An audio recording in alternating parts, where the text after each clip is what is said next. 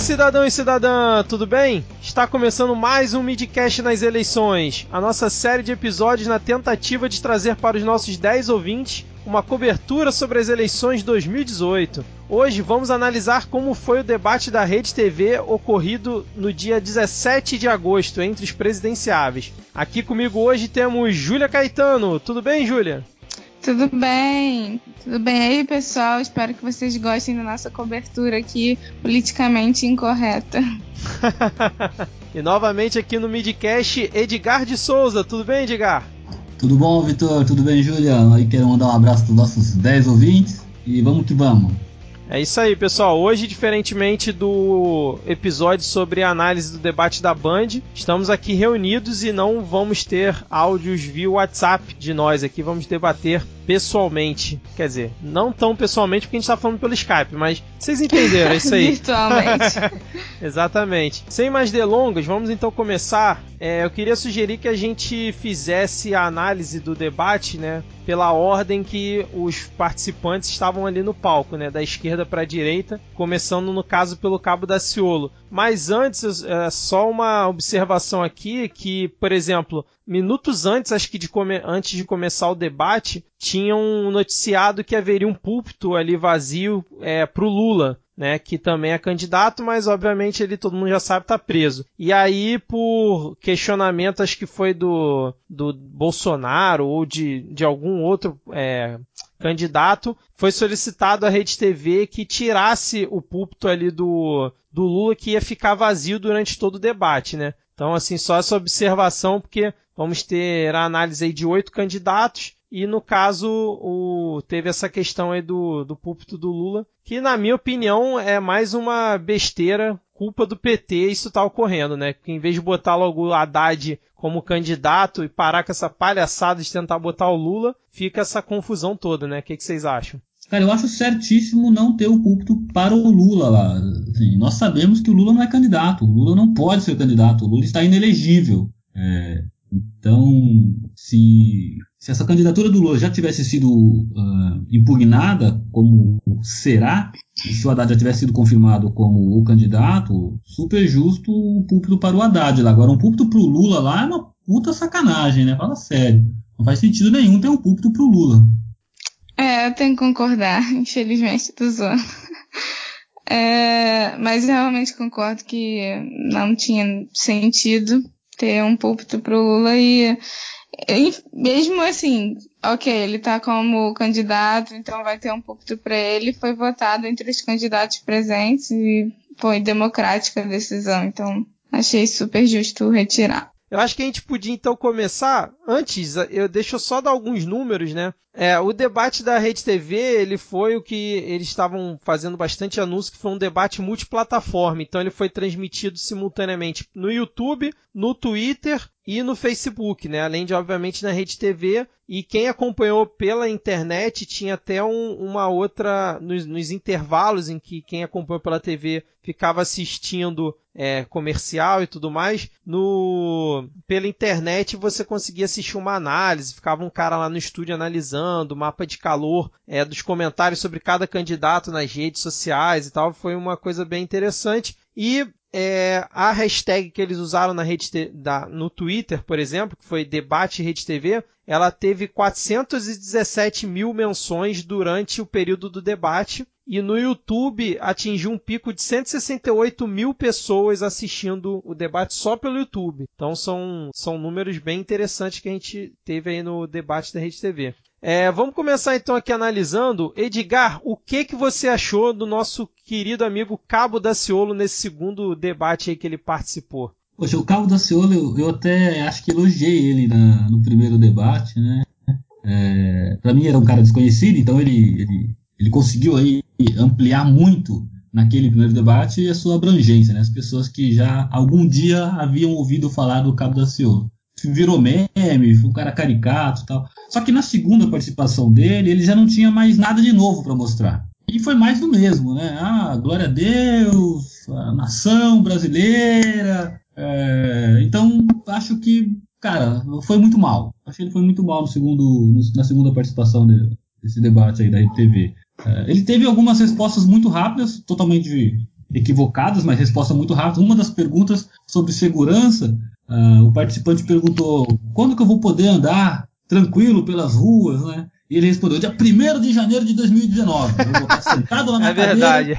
e você vai poder andar tranquilo nas ruas. Assim, é caricato, né? Pra gente dar risada, né, meu? Pô, o cara foi eleito, agora o bandido foi. Fugiram todos, né? Não tem mais bandido no Brasil. Então, me fez dar risada. Mas, cara, ele tá. Ele vive falando que não está pregando religião, mas ele só fala de religião. Então, foi muito mal no meu ponto de vista. É, exatamente. Não, não eu, agregou nada. É, eu concordo com você que ele perdeu o fator surpresa que ele teve no primeiro debate, né? No segundo, todo mundo já estava esperando o que, que ele ia mais ou menos falar só para poder depois fazer meme, né? Então, assim, não teve. ninguém se surpreendeu com a atitude dele. O que ele só, acho que para mim, inovou nesse debate, que como a mecânica do debate era ter tipo um centro ali, onde os candidatos se, se enfrentavam, né? Cada um fazia pergunta para o outro. O Daciolo, em cada ida dele ali ao centro do, do palco, ele levava a Bíblia junto, né?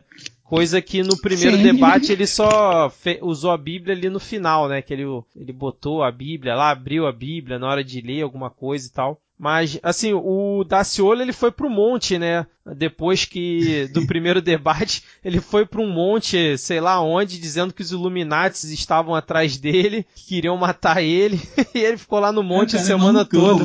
É. Aí faltou a entrevista, a sabatina da Record, que a Record também tá fazendo com cada um dos candidatos, mas aí pro debate ele chegou lá e apareceu. E acho que vai, eu vou na linha do que o Edgar falou, que ele foi muito, né, no de sempre, né? Glória a Deus, em nome do nosso Senhor, e foi mais do mesmo, né? Não vi nenhuma, é, nenhum destaque aí pro Daciolo dessa vez. Como é que você enxergou, Júlia? Foi muito previsível, tanto que antes dele falar, eu tava escutando o debate, eu, ah, lá vem o glória a Deus. Aí começou, glória! Aí vinha, dava uma pausa, adeus. É deprimente, sim, pra mim. É, não sei se ele sabe que existem ateus, agnósticos e etc, etc, porque ele vive falando, ah, não estou tentando pregar religião, mas não consegue parar de falar de Deus, então acho meio contraditório, né? ok, é, eu acho ele um candidato muito raso, mas isso todo mundo já sabe, não, não agrega muito no debate para mim, acho que nesse debate ele falou muito pouco, Acho que foi um dos candidatos que menos falou, se eu não é, me engano. O, o pessoal evitou bastante ele, realmente, né? Acho que é. mais para não ficar essa, essa maluquice que foi o primeiro, né? Eu vi, eu também é. reparei isso. E o que mais me decepcionou foi na parte da greve, que perguntaram para ele, até citaram a greve dos bombeiros, que ele participou. Ele enrolou, falou da greve dos caminhoneiros, ele é a favor da greve, né? Mas não respondeu em si a pergunta, né? Também para não se queimar, acredito eu, porque é uma pergunta capciosa. Mas, enfim, acho que ele ficou, enrolou muito na, na parte que ele poderia ter puxado mais pro lado dele, né? Não agregou em nada para mim nesse debate, sinceramente. É. O que eu achei engraçado é que quase toda a resposta dele começava com nação brasileira, né? É. E, e, aí dava aquele, aquela pregação dele lá maluca, mas. Mas ele não estava tentando pregar nenhuma religião, obviamente. É, obviamente, né? As poucas coisas que ele falou, eles estavam equivocados. Uma das coisas que ele falou sobre a greve dos, dos caminhoneiros, ele colocou assim: em momento algum os caminhoneiros pararam as, as vias. Claro que pararam as vias. Né? É, assim exatamente. Assim é, ele não queria se queimar, mas você tem que se posicionar, né? Então, assim, ele tava tentando enrolar e aí deixou a desejar. No mínimo fala, não, sou a favor disso, disso e disso, mas não, não deu resposta, ficou enrolando. Isso me dá um nervoso que, meu Deus do céu. É, exatamente. Aí ele falou também que no primeiro dia de governo dele vai baixar o preço do combustível e do gás de cozinha. Isso foi uma, uma observação interessante em relação ao que ele falou. O é, uhum. que, que, que teve mais? O que, que vocês lembram aí? Ah, ele atacou os banqueiros, como sempre, né? Falou que. Ah, é. Uhum. Coisas genéricas, né? A gente vai investir né, na educação dos jovens, aquela, aquela coisa de sempre, né? É, sem especificar como fazer, nada, então. Aí no, nas considerações finais dele, ele também apelou pra galera que votou nulo na última eleição, né? É verdade, reparei nisso. Ele tentou ganhar esse voto aí, né, do pessoal indeciso, que não quer é. votar. Ele falou até que foram 37 milhões de. Eu, não, eu não sei se esse dado confere. Provavelmente alguma agência de checagem deve ter analisado isso, mas eu confesso que eu não vi. Mas enfim. Não... Também não. Também não, não adianta a gente perder muito tempo com isso, né? O Nem com ele, né? Porque não é um dos mais importantes. é, menos. exatamente. Mas eu achei até que ele estava um pouco mais calmo nesse debate. Não sei se vocês concordam. Ele, apesar de ter sido mais do mesmo, ele estava um pouco mais leve. Tipo, não falou do Foro de São Paulo, não falou do da Ursal novamente, não tentou atacar Amém, ninguém. Né? É, eu Glória achei.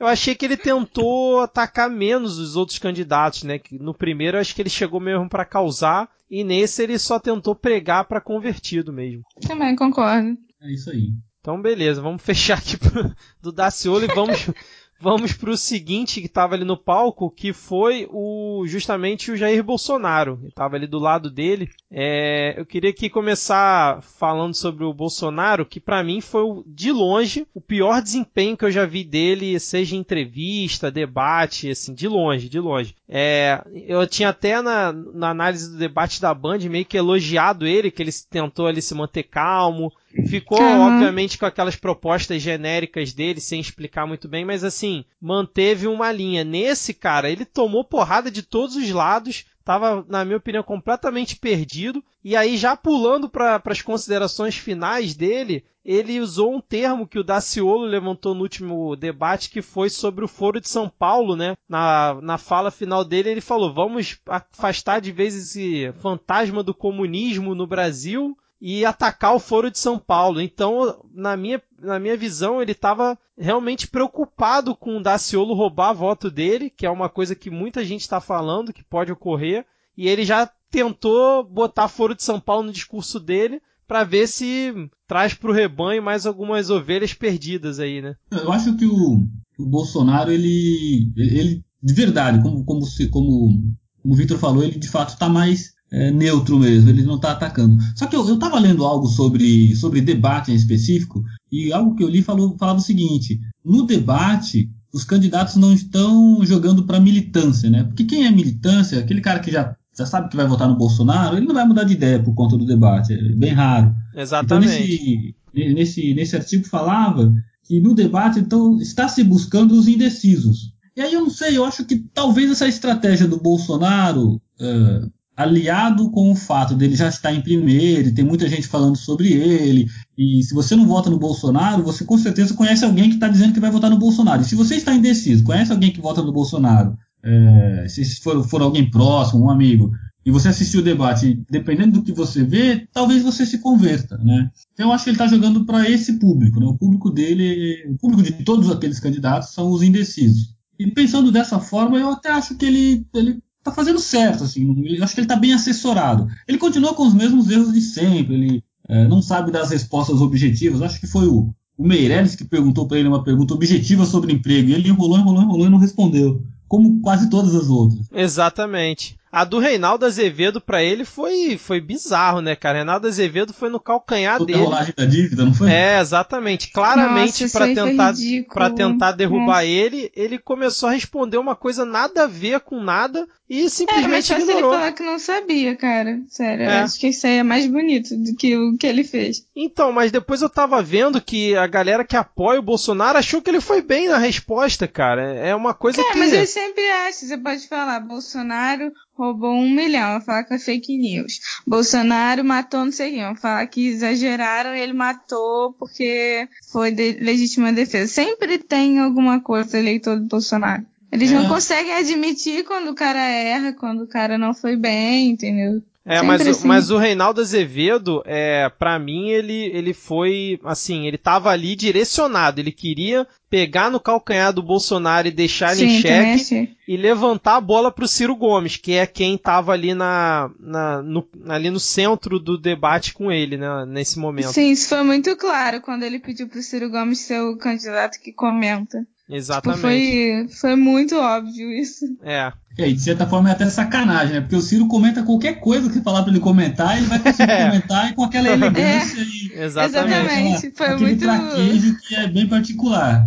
E aí coloca ele para comentar um tema que ele já vem discutindo há um milhão de anos. Pra, né, pra discutir em cima do Bolsonaro, que não sabe nada sobre esse tema, e que ele mesmo fala que não sabe nada, que por isso vai ter uma equipe é, de economistas que vão conhecer bastante do assunto. É sacanagem, né? É, é eu achava até que o Bolsonaro ia falar isso de novo, que eu achava é. que esse repetitivo, rep, ah, repetitivo, mas ia ser o que ele sempre fala, que de todo mundo já sabe, tipo, ah, vou contratar gente que sabe, beleza. Mas é, não, o Paulo Guedes vai resolver. Ele não, citou, ele não citou Paulo Guedes em um momento do debate, eu achei isso estranho, cara porque ele sempre cita o Paulo Guedes em algum momento e ele não falou nada do Paulo Guedes dessa vez. Não sei se vocês lembram se ele comentou alguma vez do Paulo Guedes. Eu acho que não comentou, não. Mas assim, só voltando, né, para os ouvintes entenderem, no primeiro bloco ali do debate tiveram algumas perguntas que eram é, é, do público, né, via Twitter, via Facebook, é, entrevista na rua. Então, cada candidato escolhia lá na tela um número e uma, e uma pergunta para o candidato. Depois teve a rodada de enfrentamento entre eles. Aí no bloco seguinte tiveram jornalistas perguntando e mais enfrentamento entre eles. No terceiro bloco também teve enfrentamento é, entre os participantes e no quarto bloco foi as considerações finais. Inclusive achei esse um formato melhor que o da Band, não sei o que, que vocês acharam. Nossa, eu, eu assim, tiro o chapéu para esse, esse debate que a Rede TV organizou. Foi muito bom, cara. Foi muito melhor que o da Band. Em todos os aspectos. Vamos falar do púlpito. Poxa, você deslocar o candidato, colocar ele lá na frente, para ele ficar face a face ali com, com a pessoa que vai dar a réplica. Isso. É, é. E para quem ele vai direcionar a pergunta. Cara, isso gera, gera uma, uma dinâmica muito legal. É, e você tira o ele... candidato da zona de conforto dele também, né? Exatamente, Sim, com certeza. Tira o cara da zona de conforto. No primeiro, no primeiro debate, eu lembro que, como eu assisti algumas vezes em velocidade avançada, na hora que tava filmando o Henrique Meirelles, cara, ele tava com uma espécie de um tique na perna, que não parava de chacoalhar a perna, e aquilo começou a me dar. Eu comecei a ficar com raiva daquele tique. Então, assim, o fato de você deslocar o candidato, como o Victor falou, tirar ele da zona de conforto, leva ele lá para frente. E ali os dois fora da sua zona de conforto, discutindo e debatendo as ideias, confrontando os pensamentos, é, foi muito legal, muito legal mesmo. Parabéns para a Rede TV por essa, por essa iniciativa. Outra coisa que eu achei fantástica foi logo na introdução, assim, ó, você tem 45 segundos. Deu 45 segundos, corta o microfone. Exatamente, isso aí foi muito bom, cara. Para mim tem que ser assim também. Porra, o tempo tá ali na cara claro. do cara, né? Na, na cara do candidato. Passou o tempo, corta, pô. Mas, mas Não, aí essa que, é a mas, melhor parte. Mas aí que te, mas teve só um problema em relação a isso, que quando eles iam se confrontar ali na frente, o microfone não, não costumava ser cortado e eles é, davam eles ali deixavam um... eles terminarem. É, né? exatamente. Mas quando tava mas eu no achei culto... tão ruim, assim. Não, não é ruim, eu mas... Acho que foi justo para todo mundo. Eles deixaram todo mundo terminar de falar. É, eu, não, eu também achei justo, mas é porque assim, no púlpito talvez seja mais fácil cortar, né? Porque o cara já vai lá na fonte e corta. O do microfone que tá na mão ali deve ser. Deve ter uma dificuldade maior, não sei, porque os caras tiveram mais liberdade, né? Mas isso eu gostei também, de ah, foi uma Mas boa observação. O legal é que mesmo, mesmo com essa maior liberdade que eles tinham enquanto ali no centro, no ringue, como disse o Boulos, né? É, eles já estavam é, vacinados, né? Porque todos eles tinham passado pela introdução. Eu acho que só um ou dois na introdução não foi cortado. Todos os outros é, teve o seu microfone cortado enquanto se apresentando porque extrapolaram o tempo. Sim, então, quando sim. eles foram ali pro, pra frente, eles já estavam de olho no tempo. Assim, pô, o tempo vai bater, vai bater, vai bater. O cara já dava, acelerava e parava, se não em cima do tempo, uns dois segundos passando. O próprio Ciro foi muito engraçado, é. que ele falou, ah, mas tá acabando meu tempo, eu volto depois. É, é volto depois e respondo, né? É verdade, é verdade, essa parte foi legal Isso mesmo. fez que o debate como um todo ficasse muito mais enxuto, né? viabilizando que você assistisse com mais conforto, né? Porque um debate de quatro horas, convenhamos, dá, né? É, exatamente. Eu só achei que nas considerações finais foi pouco tempo, 45 segundos, mas no geral achei o formato bom. Realmente, se, se todos seguirem mais ou menos nesse formato, vai ser bem interessante. É, mas voltando aqui ao, ao Bolsonaro, é, vocês têm mais alguma observação? É, exceto, exceto o embate com a Marina, porque esse a gente vai perder, acho que um certo tempo nele, que eu acho que para mim foi o ponto alto do debate. Mas vocês têm mais alguma observação em relação a ele? Tem. Mas eu. Então eu excluo essa parte da Marina, né? É, vamos, vamos, é, vamos esperar um pouquinho. Tem, vamos falar sobre algum, alguns outros pontos ali do, da participação do Bolsonaro. É, não é nem outros pontos, porque não tem tanta coisa assim para falar, mas eu gostaria de deixar aqui minha insatisfação, como sempre, né? É sempre bom lembrar. É, mas, enfim, ele continua para mim sendo uma porta, né? Não consegue falar sobre muitos assuntos é, profundamente. Eu acho que ele também foi um dos piores debates que eu já assisti do Bolsonaro, porque ele, para mim, ele tem que continuar nessa. Ah, eu, se eu não sei responder, eu vou contratar gente que sabe, mas ele dessa vez tentou responder algumas coisas que ele não tem muito conhecimento sobre. Para mim foi bem deprimente. E o que mais me dá nervoso é, enfim, ele fica tentando enfiar ideologia em tudo quanto é coisa. Para mim, Bolsonaro não tem nenhuma ideologia definida. E ele fica falando de comunismo, que eu duvido, eu boto minha mão no fogo, que ele tenha sequer lido o Manifesto Comunista ou Capital para falar o que, que é comunismo e acreditar de fato que o Brasil no comunismo, eu já tenha vivido. Isso é, me dá um, assim, coceira quando ele vem falar de ideologia. Então, acho de uma ignorância muito grande, até uma facada na história, para dizer a verdade. E aí, enfim, perguntam sobre educação, ele mete ideologia de gênero, kit gay no meio, é muito populista, sabe? Continua sendo Bolsonaro de sempre, mas acho que ele, para mim, assim, vendo os debates, né, um atrás do outro, acaba, é claro, eu sou contrária a ele, mas eu não sei o que vocês acham, de que parece que ele tá perdendo público, assim, porque ele continua no mesmo discurso, que ok, quem já vai votar nele vai, não vai deixar de votar, né? Porque já sabe que ele pensa e concorda. Mas ele parece que não tem, sabe, não está sendo aprofundado. Pelo menos eu, todos os debates, eu conheço um pouco mais sobre cada candidato, sabe? Eu vejo um outro lado, tirando o cabo da Ciolo, que para mim também continua a mesma coisa. É, mas esse debate, por exemplo, enfim, o Meirelles, eu vi no outro lado, etc. O próprio Alckmin. Agora o Bolsonaro, ele simplesmente é sempre a mesma coisa. E isso me me deixa um pouco frustrada, até mesmo porque eu gostaria de entender, sabe, outras propostas, mas ele sempre ataca uh, a, os temas polêmicos, mesmo os temas polêmicos que ele defende, ele não, não tem muita coisa a dizer, sabe? E isso é muito raso para mim, para alguém que quer ser presidente, isso não basta, sinceramente. E, enfim, tem a fala da Marina que eu tô doida pra comentar, mas é. vamos segurar. Assim, em, em, relação ao Bolsonaro, eu concordo um pouco com a Júlia. Assim, eu acho que na fala de abertura dele, ele foi correto, assim, ele seguiu ali um padrão é, dele, coisa genérica, sem florear muito, até porque o tempo é curto, mas foi bem. Só que depois ele foi decaindo, cara, foi se perdendo no, no meio do debate. Tipo, teve uma hora que ele falou, foi falar sobre a JBS, né? Acho que foi numa um embate com o Meirelles, se eu não estou enganado. É, é e, e aí ele falou o casal Joesley e Batista. Tipo, ele pegou o sobrenome. O casal, aí depois é... não, a dupla. E... Caraca, cara. tipo assim, é, é, ali para mim começou a demonstrar que ele se sentiu incomodado quando ia ali pro meio do, do palco para debater. E ali para mim foi, foi a primeira demonstração que ao longo do debate se comprovou que ele ficou bem incomodado de sair ali da zona de conforto dele de ficar no púlpito só falando e tal. Ele parecia, é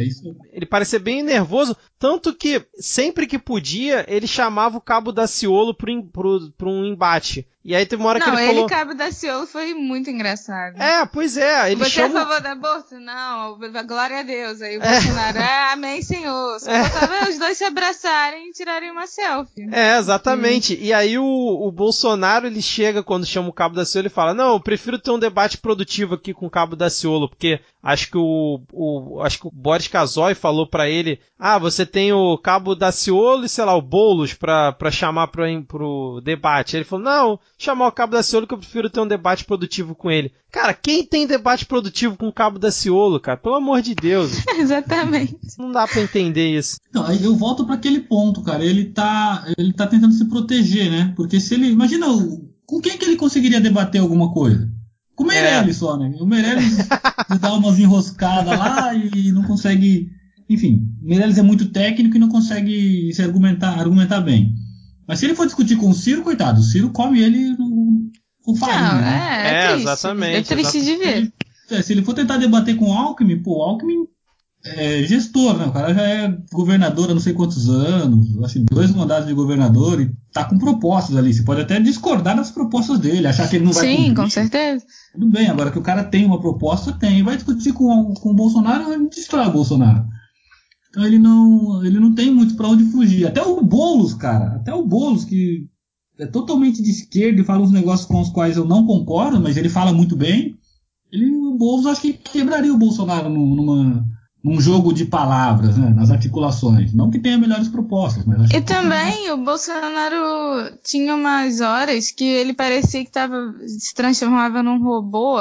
Ele demorava, se você não parasse de ver o- a parte de vídeo, só ficasse no áudio, ele dava umas pausas que, sei lá, devia ter 10 segundos cada pausa, praticamente. É verdade, é Era uma verdade. palavra, pausava, pensava 50 vezes e falava outra palavra. Meu Deus do céu.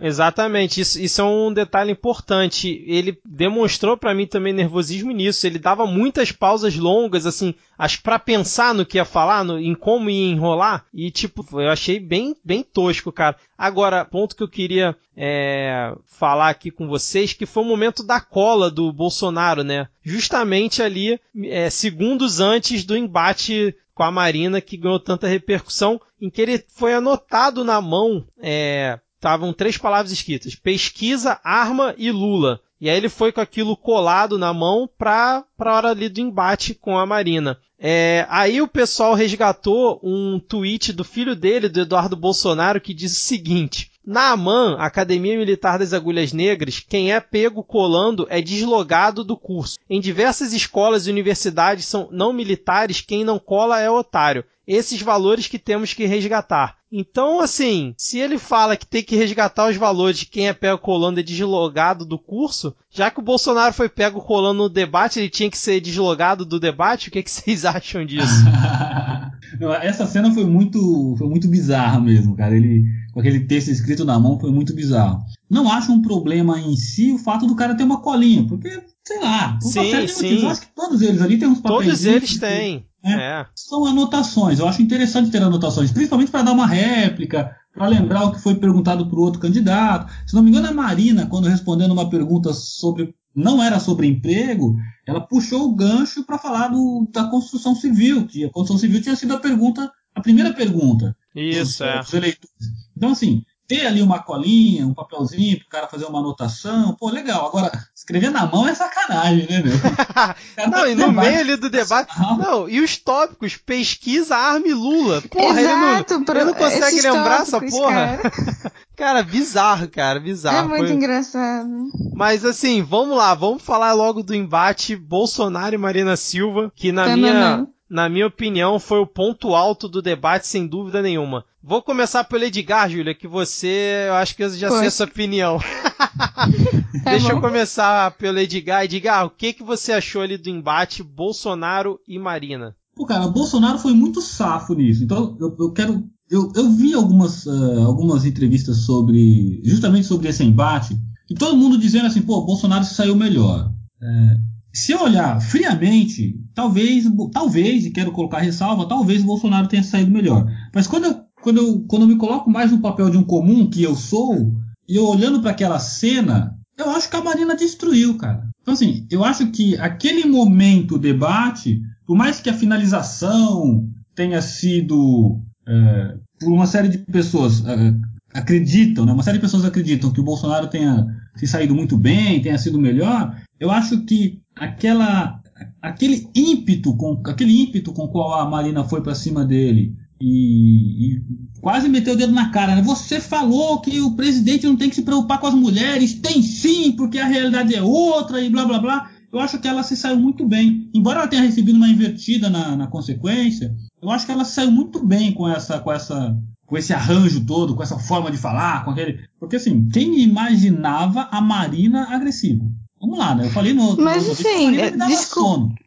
Aí de repente. Eu queria entender por que, que o Bolsonaro saiu melhor. Eu tô te interrompendo só pra você continuar teu raciocínio. Porque eu não sei, eu não tenho muitas pessoas. Enfim, eu queria entender por que, que as pessoas acham que ele se saiu melhor nesse embate. Porque eu não tinha essa visão. Então eu queria entender. É, Então, o que eu, o que eu, os outros eh, vídeos que eu vi dizendo que, que advogavam que o Bolsonaro foi melhor, porque logo na sequência ele, ela falou alguma coisa, ela falou assim, ó, você quer resolver tudo no grito, blá, aí deu a tréplica. Quando começou a tréplica, quando ele começou a responder, ela já tentou interromper. E aí o que eles disseram, as análises foi assim, pô, quem que tá tentando resolver tudo no grito?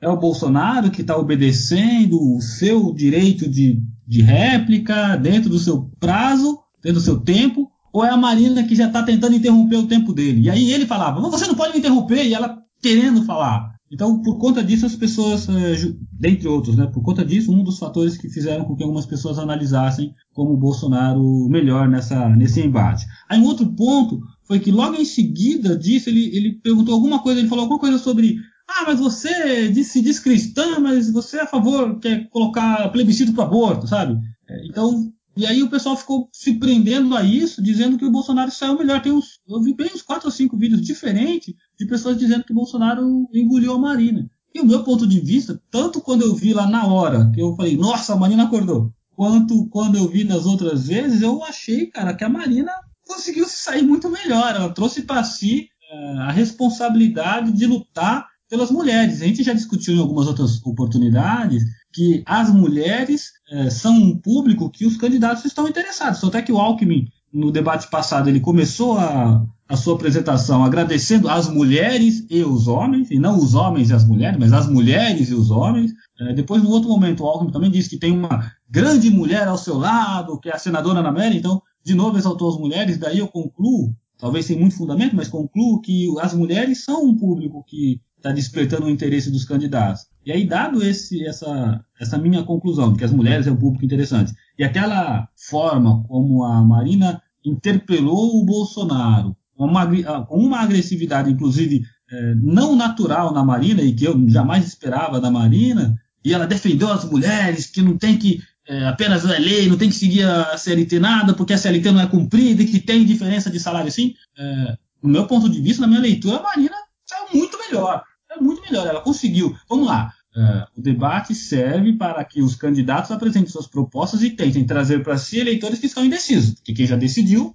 não é o debate, ou muito dificilmente o debate vai convertê-lo. O cara, cara, agora a mulher que está indecisa, frente a uma decisão, frente a um, uma interpelação dessa da Marina contra o Bolsonaro, que é o cara que está líder das pesquisas e que é conhecidamente o truculento, ela se saiu muito melhor, na minha leitura. É, eu, eu, não, eu concordo. Inclusive, eu até postei na, nas minhas redes sociais que eu, eu botei o, o trecho da entre, de, desse embate e botei assim: é, para você, mulher que pensa em votar no Bolsonaro, é, minha, minha única frase é meus pêsames. Porque eu acho que é isso, cara. Porque é, eu também concordo que a Marina engoliu o Bolsonaro nessa, mas concordo também que ela deu mole ali na hora que ela tentou interromper ele. Porque quando ele, na resposta dele, vai falar que ele sugere castração química e tal, ela foi, acho que a ânsia de responder a ele foi maior que ela não segurou. E aí deu, deu argumento pro Bolsonaro poder é, crescer ele naquela hora e falar, não, você, você não pode me interromper, você não pode me interromper. Eu acho que foi o único erro ali dela, né? Mas é, a, a, minha visão foi o seguinte, é, a, a Marina, em um momento, ela também foi atingida pelo que o Bolsonaro provoca nas outras pessoas, geralmente em entrevistas, né? Que são as pessoas ficarem nervosas com o que ele tá falando. Então, na hora que ele tá dando a réplica, ela dá um passo para frente em direção a ele, né? E aí é, teve gente que é, achou que isso foi tipo uma intimidação dela. Inclusive, vou citando novamente aqui o filho do Bolsonaro, falou que foi um absurdo porque a Marina é, intimidou o Bolsonaro ali no palco. Aí eu tenho até uma observação que é o seguinte: se o Bolsonaro é um candidato que está é, oferecendo, não, ele está.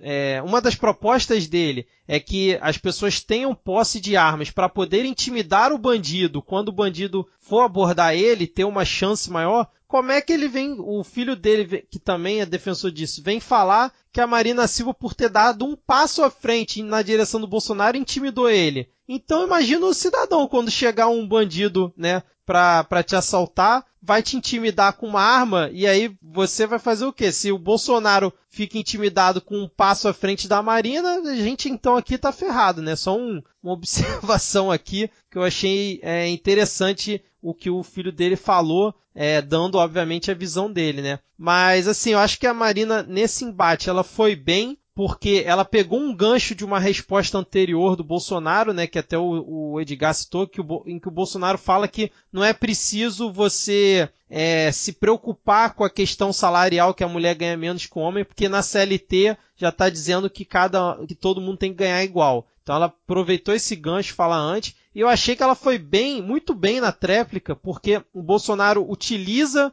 é, do fato dela ser cristã, no caso evangélica, e defender um plebiscito para o aborto, né, e para a descriminalização das drogas, que eu, eu confesso que eu não, eu não lembro de ter ouvido ela falar isso, mas em relação ao aborto ela realmente falou, e aí ela dá a volta nele dizendo que o Estado é laico. Então, assim, por mais que ela seja é, evangélica, né, e venha a defender um plebiscito pelo aborto, na visão dela, eu entendendo do que ela respondeu ali para ele, ela está dizendo, está querendo dar um recado é, que o Estado é laico. Então, assim, a opinião dela, ela sendo evangélica ou não, não pode influenciar no andamento do que o Estado vai definir para a vida das pessoas. Foi isso que eu consegui entender da tréplica dela. E ela, como o Edgar falou, foi muito incisiva ali, partiu realmente para cima dele, coisa que eu acho que ninguém estava esperando que a Marina fosse fazer. E para mim, ela ali no, no, no, embate com ele foi sensacional e, e, e moeu o Bolsonaro ali no, no palco, na minha visão, né? Júlia, o que, que você achou?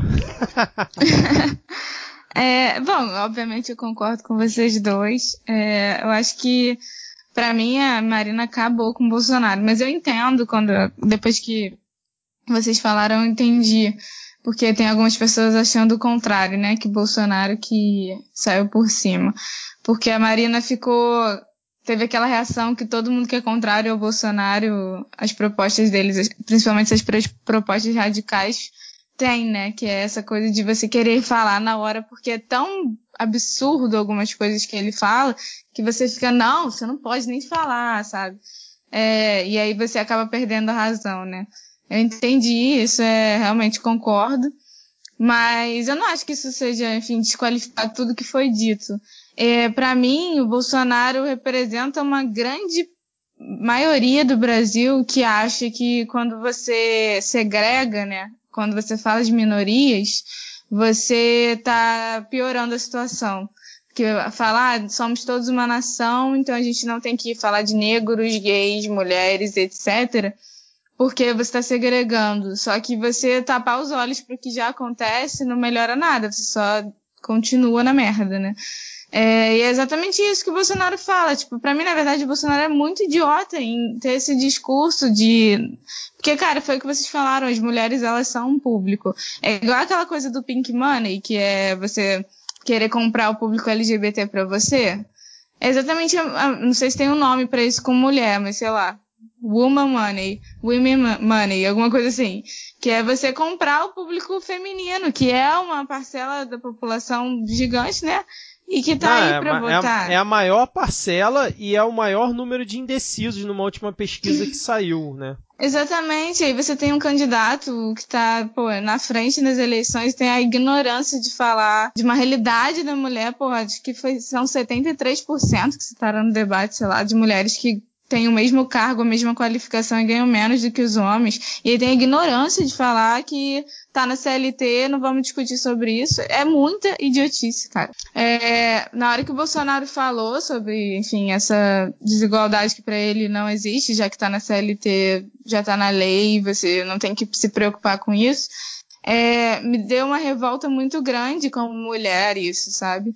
É, e aí ver a Marina falando foi uma puta de uma representatividade. Tipo, eu fiquei muito feliz, porque eu queria estar lá para representar as mulheres e porra, ela foi fez.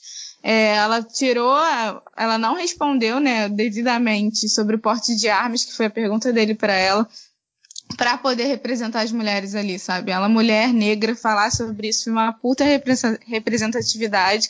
Foi lindo de se ver para mim, tipo, realmente. E para mim ela fala, sabe, nada mais do que a realidade, deixou claro. E a frase dela de que, porra, ela é evangélica, mas o país é laico, acaba com qualquer argumento do Bolsonaro para mim, sabe? Porque para mim é muita, muita ignorância discutir esses assuntos que são assuntos de, públicos com viés religioso, sabe? É igual esses memes que eu fico vendo na internet, tipo, ah, você é a favor, sobre algumas atrizes que são a favor do aborto estão no Criança Esperança. Aí eu vejo memes relacionando essas duas coisas, eu não consigo nem responder, de tanta ignorância que é para mim ver uma coisa dessa, sabe? Porque você tá reduzindo um assunto muito sério que envolve milhares de mortes para você, enfim, é muito, é bostejar demais, sabe? Então, e que é exatamente por isso que eu não voto no Bolsonaro, independente de todo o meu viés ideológico, para mim ele não consegue falar sobre assuntos que, que me norteiam, sabe? Eu sou feminista, vocês sabem disso, e aí vem um ignorante desse acabar com todas as nossas pautas, como se elas nem existissem, como se a mulher realmente fosse tratada igual homem, como se a gente, como se ele não tivesse em nenhum momento dito que a, que a filha dele foi uma fraquejada, entendeu? Como se fosse uma piada que deve ser feita. Então, pô, foi exemplar para mim, foi um ponto alto do debate, com certeza. E indiscutivelmente a Marina saiu na frente para mim, né? Mas é minha opinião. É, mas assim, vocês têm mais alguma observação em relação ao, ao Bolsonaro, a participação dele? Ou, ou para mim ele foi o grande perdedor do, do, debate, foi ele, sem dúvida nenhuma, né, na minha visão, que assim, para quem é líder das pesquisas, por, por, exemplo, se ele tivesse tomado, se o Daciolo ou o Meirelles tivesse tomado essa invertida da Marina, tanto faz, cara, para mim, assim, na minha opinião. O cara tá lá embaixo, não vai fazer diferença nenhuma na porcentagem dele nas pesquisas, mas o cara que é o líder, é, eu acho que ele ficou bem exposto nesse debate, né? Coisa que ele não, não fez no, no debate da Band. Não sei se vocês têm mais alguma observação em relação a ele. Eu não tenho mais nada e eu concordo que ele é o maior perdedor desse debate, sim. Com certeza. Beleza, então. Então vamos partir para o próximo, que era quem estava ali do lado dele, o Guilherme Boulos, né? Logo, de novo, né? No debate da Band, ele também ficou ao lado do Bolsonaro. E nesse debate, novamente, né? Os dois é, antagonistas ali, é, lado a lado. É, é, Edgar, o que, que você viu aí do, do Boulos? Ele que é o candidato que você menos concorda, acho que na minha opinião, né? É, em termos de, de propostas, e até pelo histórico dele, ele é o cara com quem eu menos concordo, assim mas eu não posso tirar uma das qualidades que ele tem. Ele tem uma boa qualidade, se a qualidade só pode ser boa, mas ele tem uma qualidade legal, que é o fato de ele falar bem, cara. Ele fala bem. Ele não é um, ele não é uma pessoa sem instrução, né? Se não me engano, ele fez se não me engano, ele fez filosofia na USP. Ele é um cara instruído. Só que ele usa o conhecimento dele é, para ludibriar ou para tentar enganar as pessoas, ou, ou talvez nem para tentar enganar. Ele fala aquilo que ele acredita. Só que o que ele acredita é muito contrário àquilo que eu acredito. Então eu não tenho afinidade nenhuma com ele. Ele tem uma cisma com a tal da urna eletrônica, cara. Eu acho que ele é o único candidato desses que eu tenho visto. Não, o, Daciolo... Daciolo, o Daciolo também. O Daciolo fala que é fraude, que a urna é um absurdo. uma é, das maluquices lá do, do Daciolo. Então, assim, eu, eu não sei, cara. Ele, ele tá pegando muito no pé do, do Meirelles também com esse papo de, ah, você é banqueiro, você é banqueiro. Pô, eu fico puto com as pessoas que não sabem a diferença de uma coisa e outra. A mesma coisa de falar que a Dona Maria ali, que é caixa do, da Caixa Econômica, que ela é banqueira. Pô, só porque trabalha em banco é banqueiro? Tudo bem, ah, ah não dá para comparar a pessoa que trabalha no caixa com o presidente do banco. O presidente do banco tem muito mais é, responsabilidade sobre uh, e ganha muito mais dinheiro, obviamente. E ganha muito mais dinheiro, sem dúvida. Mas daí dizer que o cara é banqueiro são coisas diferentes. E outra, qual o problema em ser banqueiro, cara? Sim, vamos lá. Um é banqueiro, o outro é empresário. Qual o problema em ser banqueiro? Né? Ah, porque o banco cobra uns juros, tudo bem. Pode se discutir por essa seara, mas eu não vejo que isso é uma discussão é, que vai definir se eu vou votar no A ou no B. Entendeu?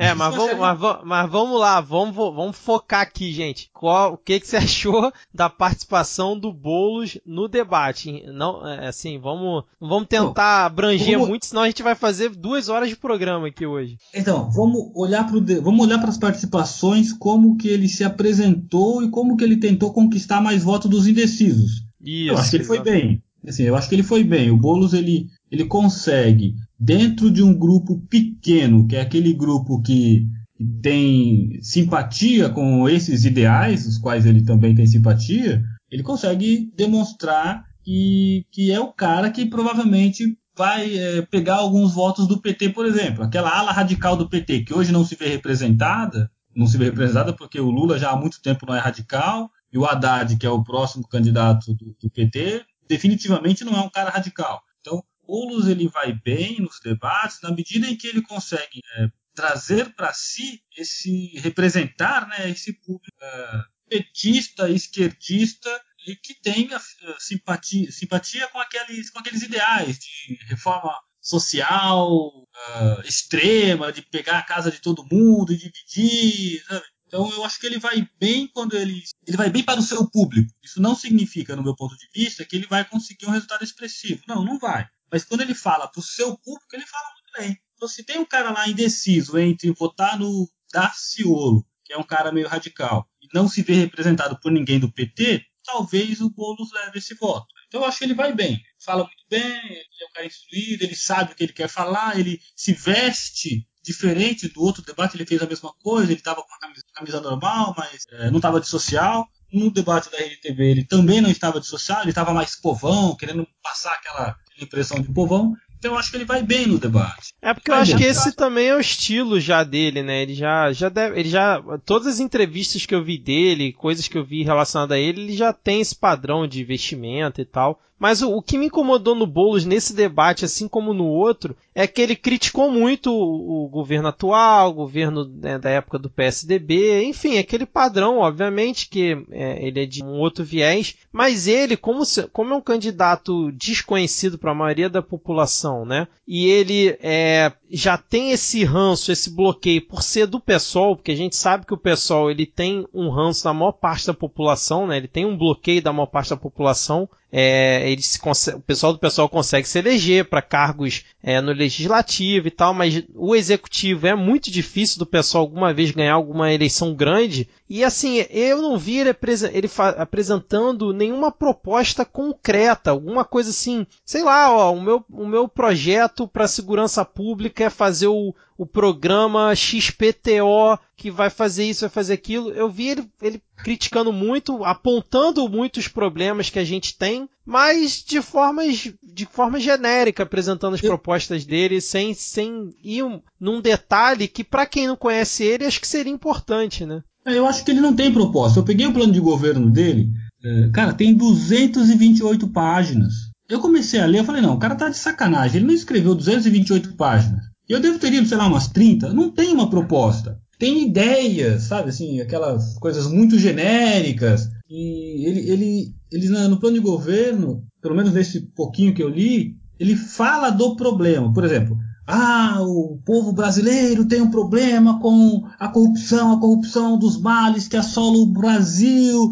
Nós vemos corrupção em todas as esferas do poder. Tá, isso eu já sei que, que você vai fazer para resolver esse problema? Então, o pouco que eu li sobre o plano de governo dele, é porque eu perdi a paciência para ler 200 e cacetada de páginas, mas o pouco que eu li sobre o plano de governo dele, ele fala dos problemas. Os problemas nós já sabemos. Eu quero saber qual a solução que você dá, qual a proposta que você tem para resolver o problema da segurança, da educação, enfim, todos é, eles. É. Que é uma coisa que o Bolsonaro sofre muito também, né? Que está sempre para um, um outro lado, né? Está sempre com coisas muito genéricas, fala do problema, fala que vai fazer isso e aquilo, mas sem uma coisa muito, muito prática, né? É, mas diga aí, Júlia, o que, que você achou do, da participação do Boulos? É, bom, o Boulos ele me dá um certo nervoso, né? É, eu concordo com o que vocês disseram, todo mundo já tem um ranço do PSOL, eu não me incluo nesse grupo, mas eu sei que a população tem um grande ranço, então toda vez que ele abre a boca eu já fico pensando, as pessoas não estão nem escutando o que, que o Boulos está falando, primeiramente. Mas é, ele fala muito bem, isso é indiscutível, tem uma articulação ótima e tem argumentos até consideráveis para o que ele defende, também concordo com isso. É, mas ele, eu acho que ele tenta muito atingir os outros candidatos e acaba um pouco perdendo a chance de Isso. falar das suas propostas. Ele fica Exatamente. querendo muito atingir, ah, tudo velho é político, o pessoal é uma nova política sem corrupção, beleza.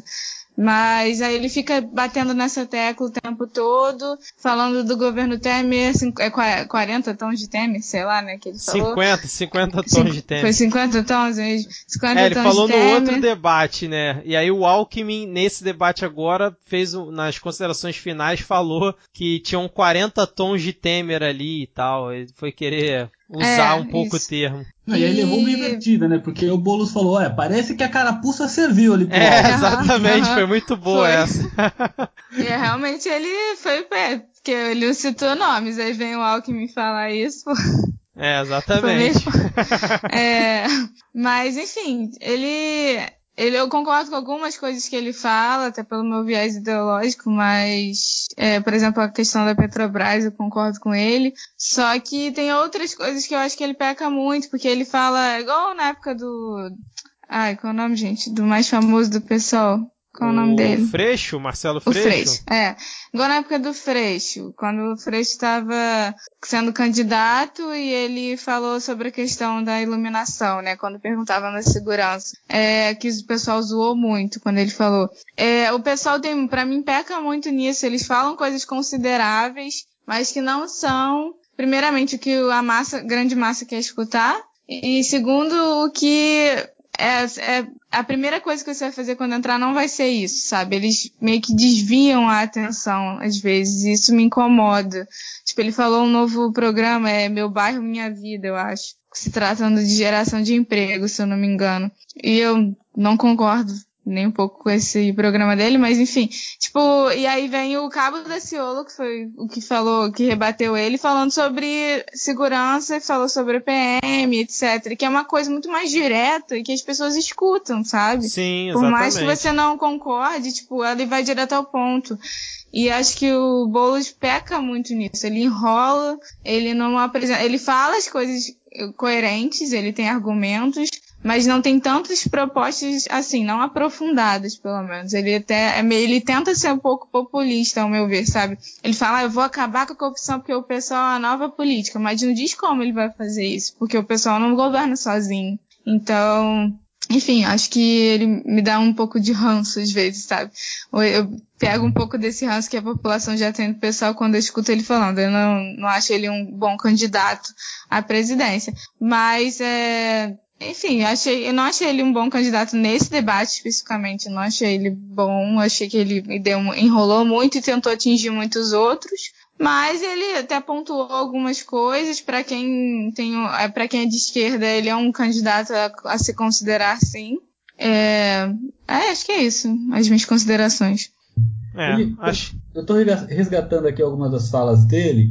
Por exemplo, eh, e eu já vi que isso daqui é um fake, tá? Mas o que ele falou foi assim: ó, se você tiver uma casa e você for alugar, você vai pagar 27,5% de imposto. Mas se você tiver uma imobiliária, você vai alugar 50 casas e pagar 12% de imposto. Cara, olha que analogia ridícula que ele fez. Né? Porque uma coisa é o empresário que tem imobiliária e que vai alugar, mas o dono da casa que está alugando está pagando os mesmos 27%.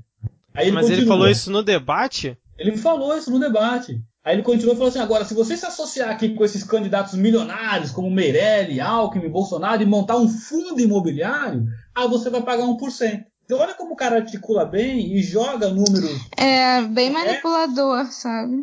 É, é, eu não lembro. Engraçado que eu não lembro dessa parte, não, cara. Ele falou, inclusive estava falou, nessa falou. Edição, ele falou exatamente isso. Assim, uma, e aí falando dos ataques, né? Teve uma. Quando estava falando sobre segurança, teve uma hora que ele pegou falou, dentro do contexto de segurança, ele falou: olha, o, a insegurança, né, o crime organizado, não está lá na Rocinha, está muito mais perto lá da Praça dos Três Poderes. E aí, uhum. dando aquela cutucada no PSDB, ele pegou e falou assim: basta ver o helicóptero do senador aí cheio de cocaína e que foi pego, que ficou por isso mesmo. Então ele usa o tempo dele para atacar, para jogar uns números, assim como o Ciro faz também na questão dos números, né? Joga alguns números lá que você não tem certeza se está certo ou está errado, mas te impacta na hora que ele fala. Sim. Ele articula muito bem, ele fala bem, cara. A introdução dele eu acho que foi uma das melhores. Ele falou assim: ó, eu sou candidato do Brasil porque eu estou indignado como você. Olha, olha que, que chamariz, pô. Você fala, pô, tô indignado, o cara tá indignado também, sabe? É, exatamente. Uma... A finalização dele também achei boa. É, eu acho pro... que foi o único candidato que falou vote 50, tipo, Isso, que falou é. uma propagandazinha. O que eu concordo com vocês, que eu acho que dá para resumir, é que o Boulos ele tá mais preocupado em destruir os outros participantes ao invés de construir ele mesmo, né? Eu acho que o grande é problema isso. dele nos debates é esse. É isso aí. Bom, beleza. Então vamos fechar por aqui o Boulos e vamos pro outro participante que estava ao lado dele, que é o Ciro Gomes. É, eu achei o Ciro Gomes bem mais participativo nesse debate, até por conta da dinâmica do, do debate ser diferente do da Band, que, onde ele foi bem escanteado. Eu acho que ele participou bem mais, assim, com aquela retórica dele de sempre. E teve ali um bom embate com o Alckmin, né? Que ficou um respondendo o outro, até em perguntas que já tinham passado, né? Com outros embates, ele já aproveitava o tempo ali para responder um ao outro, né? Eu achei hilário, sério. Eles continuavam respondendo a pergunta anterior, na próxima pergunta, eles ficavam nervosos com a, com a resposta do, do amiguinho, eles continuavam querendo rebater, muito engraçado, sério. É, exatamente. Ele, ele voltou a falar na questão do nome sujo na SPC, né? Que ele disse que vai dar um jeito de tirar os 63 milhões de brasileiros com nome sujo, vai dar um jeito de resolver isso. Cara, ele tá insistindo tanto nisso que eu tô curioso para saber o que, que ele, pensa, vou, que ele tá pensando, sabe? Vou votar nele só pra ver como é que ele vai fazer, né?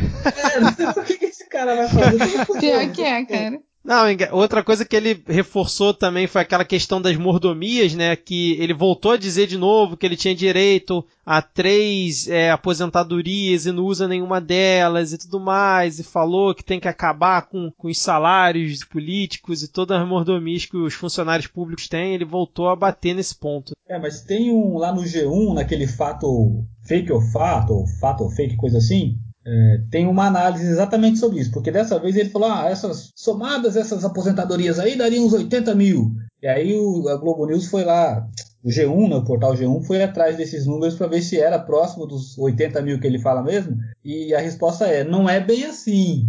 Né? Então ele de fato tem direito a algumas, uh, alguns benefícios que ele abriu mão, então isso é verdade, só que o número não chega nem perto desses 80 mil, não. Me parece, se eu, se eu tiver bom de memória aqui, eu acho que o número era algo perto de 8, 8 mil, sabe? Era um negócio bem longe daquele número que ele argumentava. Entendi. Mas o que que vocês é, conseguem comentar mais aí sobre a participação do, do Ciro Gomes? Eu achei que ele foi correto ali, né? Manteve o mesmo nível de sempre, né? Não teve nenhum. Tirando esse embate com o Alckmin, acho que na minha visão ele não teve nenhum, nenhum outro destaque, né? Eu acho que esse. Primeiro me incomoda esse negócio de ficar assim, Ciro e Alckmin, Ciro e Alckmin, sabe? E aí. É... Daciolo com. Daciolo com Bolsonaro. Parece que Parece que foi combinado, sabe? Parece que o negócio foi meio que arranjado, assim. Não, é, são, são as famosas dobradinhas, né? Isso. Mas, assim, ele. Eu, cara, eu até tenho uma certa simpatia pelo Ciro, sabe? Ele fala bem, ele apresenta números, talvez não sejam reais, mas ele apresenta números. É, ele parece que tem um plano de governo de verdade. Se o plano vai ser bom ou não, né, se, se, ele primeiro, se ele vai conseguir, suponha que ele fosse eleito, se ele vai conseguir implementar é uma dúvida. E se implementado, se esse plano trará os resultados que ele acredita que vai trazer, é uma outra grande dúvida. Mas ele parece que está, ele se sente e demonstra, ele faz o público acreditar que ele está preparado para assumir a posição. Ele tem lá um plano, que ele sabe o que tem que fazer, vai fazer. Quando ele fala sobre a. Eu já vi alguns outros vídeos dele falando sobre a política industrial, e ele foi um dos temas aqui, a política industrial. É, eu, eu gostei do que ele falou. E aí ele trouxe lá a questão do agronegócio. Né? Pô, e é muito verdade, né? Nosso, nós somos o maior produtor uh, do agronegócio, porém todos os nossos, toda a cadeia de insumos é importada. E aí o que ele fala é, cara, tá errado isso. Quero que a cadeia de insumos seja produzida aqui dentro, porque eu vou estar gerando mais emprego aqui dentro. Então, esse ponto de vista é um ponto de vista que eu concordo. Então a gente tem que ficar importando semente, importando máquina, importando tudo. Né? Talvez devêssemos olhar para essa política industrial é, de forma que a gente consiga internalizar essa, essa tecnologia, se a gente ainda não tem. Ou, uma outra, uma outra vertente, desburocratizar, ter menos tributos sobre, sobre essa produção para que o produto da China ou da Europa não chegue aqui mais barato do que se eu estivesse produzindo aqui dentro. Né? Eu, eu, concordo com algumas coisas que ele fala, eu acho que ele fala bem, tem números, ele, ele é um gentleman, né? Enquanto discutindo lá com, com o Alckmin, eu não vejo grandes pontos negativos nele, não. É, eu também achei que ele foi bem, foi, foi correto, né? Foi, foi bem limiar do debate inteiro. E você, Júlia, o que, que achou aí do Ciro Gomes? É, é, eu gosto bastante do Ciro é, nos debates. Concordo com vocês que ele foi bem. É, eu só não concordo que vocês falaram igual o Cabo da Ciolo e o Bolsonaro, ele e Alckmin, né? O Ciro e o Alckmin. Eu não concordo porque o Cabo da Ciolo e o Bolsonaro, para mim, tem uma visão muito mais parecida. Agora, o Ciro e o Alckmin, eles sabem debater, mas eles têm vieses muito diferentes, né?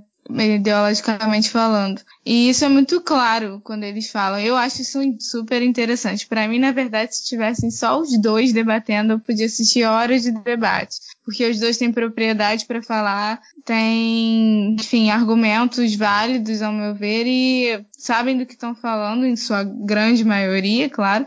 E tem vieses opostos é, na maioria dos assuntos. Isso é muito interessante para mim. Eu acho que era assim que um debate deveria ser, na verdade. É, por isso que eu gostei tanto dos, deles respondendo um ao outro, mesmo depois da pergunta ter acabado, sabe? Porque os dois estão falando com seus próprios argumentos do mesmo assunto, só que eles têm visões opostas. Isso é, isso é democracia, né? Aquilo ali é representação da democracia para mim. É, o Ciro, ele articula bem, tem seus argumentos, eu concordo com, com vários argumentos dele, né? Eu achei muito legal quando ele respondeu a Marina é, sobre a propriedade, né? Que ela estava falando sobre, é, sobre o campo, né? Eu não lembro exatamente qual era a pergunta, não sei se vocês lembram. Não tô lembrado, não. Era sobre, era sobre agronegócio, eu acho, hein?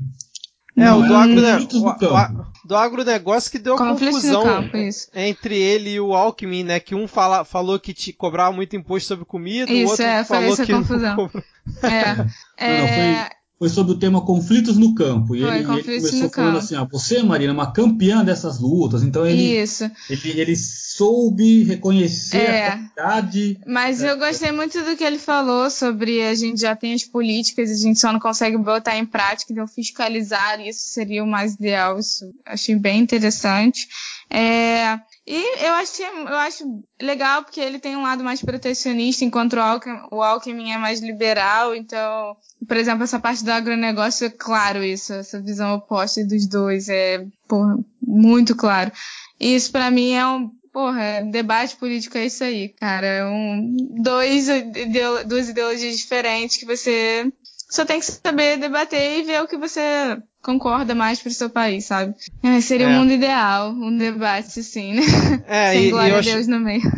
eu achei interessante o momento que ele cita a Cátia Abreu, né? Pra deixar claro que tem a Cátia Abreu do lado dele, então É. assim, pra ver se o agronegócio tá junto com ele também, né? Porque É, é, é mais ou menos o que o Lula fez com. Com. Oh meu Deus do céu. Caramba, qual é o nome do. Com José Alencar. O Lula fez muito isso com José Alencar, né? Aham. Trouxe o José Alencar pra, tipo, dizer pro empresariado, dar um sinal, ó, ele tá Isso, aqui comigo. exato. Eu acho isso muito engraçado, porque o Ciro, pra mim, claramente total de esquerda, né? E aí ele fica tentando fingir que não é tanto, sabe? Aí ele vem, puxa um pouquinho pro centro, aí às vezes fala alguma coisa liberal assim no meio, mas ele, pô, aí volta pra esquerda. É muito engraçado, eu acho gracioso se ver, realmente. É, ele tem o dom de fazer isso, né, cara? É realmente impressionante. É. Bom, ele disse também que vai é, gerar 2 milhões de empregos, retomando as obras e tal. Eu só, eu só fico preocupado às vezes com essas coisas meio vagas, porque, tipo, ele não diz como, né? Como é que ele vai gerar 2 milhões retomando as obras também, se não tem dinheiro? incomoda. né? Se tem lá o teto dos gastos, que tem toda essa confusão que a gente está tendo aí com falta de verba para ciência e tecnologia, como é que ele vai fazer? Então, ah, não, aí, aí ele tá bastante coerente, porque uma das perguntas que ele fez pro, pro Alckmin era se o Alckmin era favorável ao teto dos gastos. E o Alckmin deu uma sabonetada, não respondeu diretamente. É, enrolou E ele disse total. assim, eu sou contra, eu sou contra o teto dos gastos. É, então, né, como que ele faria isso, Vitor? Primeira coisa, ele revogaria o teto dos gastos. É. É, Foi então, uma- ele não vai ter como fazer isso, esse que é o problema, né, cara? É, se ele não tiver bancada, se ele não tiver apoio, não consegue, porque Isso, não pode é. é. Exatamente. O Alckmin enrolou demais nessa hora. Ele, tipo, o Ciro meio que falou assim, tá, mas você vai revogar ou não vai? Aí o Alckmin É. continua enrolando, tipo. Não, uma coisa que eu acho interessante do Ciro é que às vezes ele aproveita perguntas de outros candidatos para poder dar uma pincelada, né? Teve uma resposta dele que acho que ele usou metade da resposta dele para pincelar sobre vários outros temas rapidinho e aí sim dar a resposta que um dos é, jornalistas tinha feito para ele. Isso eu acho inteligente da parte dele nos debates que ele costuma fazer, né? É, vamos, vamos partir aqui pro próximo, que é o Álvaro Dias. Vocês querem falar alguma coisa do Álvaro Dias? Como é que é? Pra mim, foi totalmente nula a participação dele, falando como sempre do Sérgio Moro, de fundar a Nova República e aquela coisa aquele, né, reme-reme dele, mas pelo menos ele parecia estar mais acordado e mais sóbrio do que estava no da Band, né, cara? Ah, eu, eu até tenho que falar dele. Eu achei ele, sinceramente, eu achei que ele foi bem, muito bem nesse debate. É, porque eu mesma não, não conheço muito sobre ele. É, e eu acho que para quem está indeciso, que é o foco do debate, ele consegue ganhar bastante votos, porque ele não fala assim, ele é plastificado, né? Parece um pato, mas é, ele é, mas ele, eu acho que ele fala bem na medida do possível, às vezes se enrola, mas não é tipo, não fica um robô nem nada do tipo. E não sei, ele me parece que tem uns argumentos plausíveis em certos pontos, né? Alguns ele viaja bastante, mas outros ele consegue puxar o eleitor, sabe? Eu acho que ele se saiu bem. Para quem não sabe em quem votar, eu acho que ele é, se torna uma opção. É, eu tenho algumas considerações e algumas de cunho estético. É, cara, juro que eu fiz isso. Eu abri o YouTube nas duas telas assim para ver ele no debate anterior e ele nesse debate. E nitidamente, cara, ele passou por um banho de loja, assim. O cara deve ter cortado o cabelo, fez maquiagem, trocou o terno. Porque no debate ele tava muito, ele tava muito escroto no outro debate, cara. Pô, ele tava, tava muito zoado, um terno com a camisa com a mesma cor, assim, ele tava meio bonachão, sabe? Ele tava estranho no outro debate. E nesse debate ele tava todo pimposo, né? Com o cabelinho cortado, com a maquiagem com blushzinho, então ele tava outro político, né? Outro político. E aí eu vi algumas coisas sobre ele que eu que eu achei bastante interessante, assim. É, de acordo com isso, com essas uh, observações, ele, ele é um cara que tem que tinha tudo para estar tá muito bem nesse, nessa candidatura, que ele tem um histórico, e o histórico dele é muito favorável, assim, ele teve um governo é, muito bom no Paraná, ele, a luta dele contra a corrupção não é lero-lero de, de campanha, ele é um cara que ativamente luta contra a corrupção, então, assim, ele, ele tinha tudo para estar melhor no debate, só que ele não consegue, cara, ele ele fala meio devagar, e aí no finalzinho ele faz aquele gestinho, abre o olho, pô, parece, é, aquela, é. parece aqueles rádios dos anos 70, 80, sabe? Que o cara tinha um sloganzinho no final, ele fala, oh, abre o olho. É, ele parece o bordão do Zorra Total, né, cara? Parece bordão, exatamente, parece bordão do Zorra Total. Então, assim... É, é, é um bom ponto, mas isso que me incomoda, né, assim, as pessoas focam muito no, por exemplo, no Bolsonaro, é, é porque realmente é muito complicado prestar atenção no, no Álvaro Dias falando, cara. Principalmente se você tá vendo o vídeo, na cara dele é muito, é difícil prestar atenção. Mas ele podia ser realmente uma opção para muita gente, eu acredito. É verdade, é verdade. Eu, eu, eu, fui numa festa hoje em que eu tava conversando com uma amiga minha, ela disse que tá pensando é, em votar no Álvaro Dias, é uma opção para ela. Você falou aí, agora eu, eu me lembrei desse caso. O, o, o, Álvaro Dias, uma coisa que eu achei interessante é que ele também tentou, em alguns momentos, trabalhar com números, né? Tentou falar em relação ao gasto com educação, em relação a, ao desemprego, né? Em questão da saúde também. Ele tentou usar alguns, né, alguns dados tentar amarrar algumas coisas. É, mas o que me incomoda nele é a questão de fundar a nova república, né? Ele bate nessa tecla, né? Parece que é o segundo é, bordão do Zorra Total dele, além do abre o olho e o fundar a nova república. E só fica batendo nessa. Não, ele não, não para mim ele não evoluiu nada do debate da Band para esse da Rede TV. Não sei se eu tô, tô exagerando aqui, né?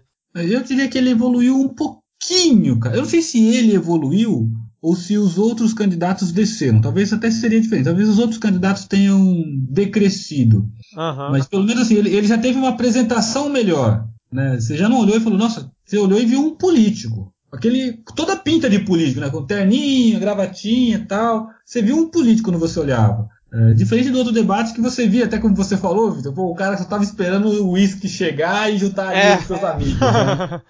assim, dessa vez ele, ele se apresentou como um político. E ele conseguiu falar algumas coisas é, sensatas, né? mas é, eu acho que como a grande, como os outros candidatos não têm se destacado tanto, a gente até discutiu isso quanto ao Bolsonaro, por exemplo, a gente esperava um Bolsonaro diferente, o Bolsonaro está muito quietinho. É, então, como os outros não têm se destacado tanto, talvez ele está ali surfando naquela ondinha, né? naquela marolinha, como dizem. É, exatamente. Uma coisa que eu tenho observado, observei em relação ao Álvaro Dias, que eu acho que ele foi o único candidato em que o, a, os jornalistas da Rede TV, foi até o, o aquele Tagliaferri, perguntou para ele em relação a uma proposta do plano de governo dele que eu, é uma coisa que me incomoda nos debates, né, quando vem perguntas de fora, é ninguém perguntar realmente sobre o plano de governo. Tudo bem que no da Band ninguém ainda tinha apresentado e, e pro da Rede TV todos já apresentaram, entregaram ao, ao, TSE, pelo menos as diretrizes, alguma coisa. Mas eu achei que foi um ponto interessante o, o Tagliaferri falar e botou meio que ele numa encruzilhada ali, né? Porque ele disse, acho que, que tinha que é, fazer. Eu não vou lembrar agora a pergunta do Tagliaferri, mas é, quem depois quiser assistir, ele realmente botou o Álvaro Dias numa berlinda ali em relação ao que ele tinha apresentado. Você lembra, Edgar, qual foi a pergunta do Tagliaferri em relação ao Álvaro Dias sobre uma das propostas do plano de governo dele? Não, não lembro, cara. Acho que não foi sobre saneamento básico. Não sei se foi isso, mas talvez tenha sido. É, eu, eu não, não, vou me lembrar agora, mas eu achei interessante porque acho que foi o único que foi questionado em relação a um ponto do plano de governo, né? Assim, pelos jornalistas. É, eu achei que ele se saiu. Por exemplo, ele bate muito na tecla do ajuste fiscal, que é uma tecla interessante, que eu acho bem legal ele falar. Só que como ele fica repeti repetindo isso, ele também não aprofunda, sabe? Ele só repete o discurso, mas às vezes ele me deixa desejar, tipo, ah, tá, mas como você vai fazer essa reforma toda que você está falando? Que é muito bonita no discurso, mas eu quero saber mais ou menos como vai funcionar, porque não é tão fácil assim, né? Sim. É, também ele, eu gostei quando ele falou sobre educação, que a gente investe mais do que os Estados Unidos. Aí ele falou, tipo assim, bem populista, ah, a gente investe mais do que, mais do que os Estados Unidos, tantos por cento, é, o que falta aqui é competência. Aquela frase para chamar total. É padrão, pessoas, né? Fra é. Frase padrão, né? É, e eu achei interessante ele tentando se posicionar como centro, sabe? É, porque essa questão do saneamento básico, ele ficou muito falando assim, ah, tem que ser uma parceria entre o governo e as instituições privadas e tal, tipo, bem claramente centro ali. Então, achei interessantezinho, assim. Essa coisa da República me dá muito nervoso, né? É. Mas, é, vida. É, ele, é o que vocês falaram, ele tá tentando se fazer uma opção viável para quem tá indeciso, né? Ele tá, tá tentando seguir o caminho dele. Vamos ver na próxima pesquisa se vai ter surtido algum efeito, né? Essa participação dele nos dois debates. É... Recuperando aqui, Vitor, acho que a pergunta que o Taglia, Taglia, Tagliaferri fez foi a ah. seguinte. Porque no plano de governo dele ele diz que vai é, cortar gasto, acho que cortar 10% do gasto. Só que ao mesmo tempo ele propõe educação integral. Sim. E aí a pergunta que o cara, que o, que o repórter fez foi como que você é, como que você faz esse, como que você consegue a mágica de cortar 10% e ainda assim implementar a educação em tempo integral que custa dinheiro? E, e aí isso, foi isso mesmo, cara. É, eu acho que foi algo nessa linha aí a, a pergunta.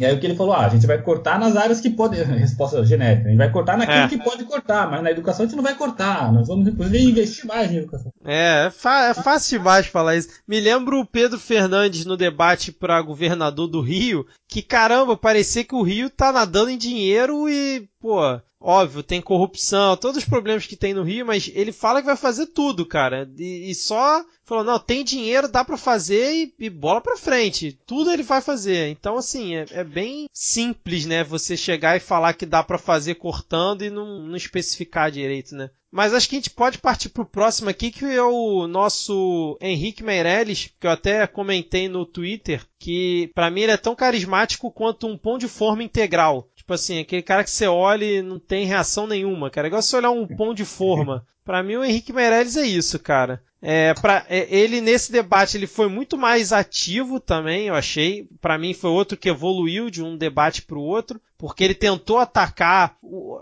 o Alckmin ele tentou atacar, mas a gente sabe que é aquela coisa, né, aquela dobradinha ali, só para dizer que ele não atacou, mas bem simples. Mas ele, ele focou muito no Bolsonaro eu achei interessante isso. É, ele tentou ali atacar e pegar algumas coisas no Boulos, também fez um embate ali com a Marina, mas eu achei ele bem mais participativo. Só que é aquela coisa, né? Ele tem aquele jeitão dele de aristocrata, e fala em economia e tá, e tá insistindo muito nesse narcisismo dele de chama o Meirelles, o Meirelles sabe o que faz e tudo mais. Cara, teve uma hora que eu falei, porra, que cara narcisista chato do cacete, porra.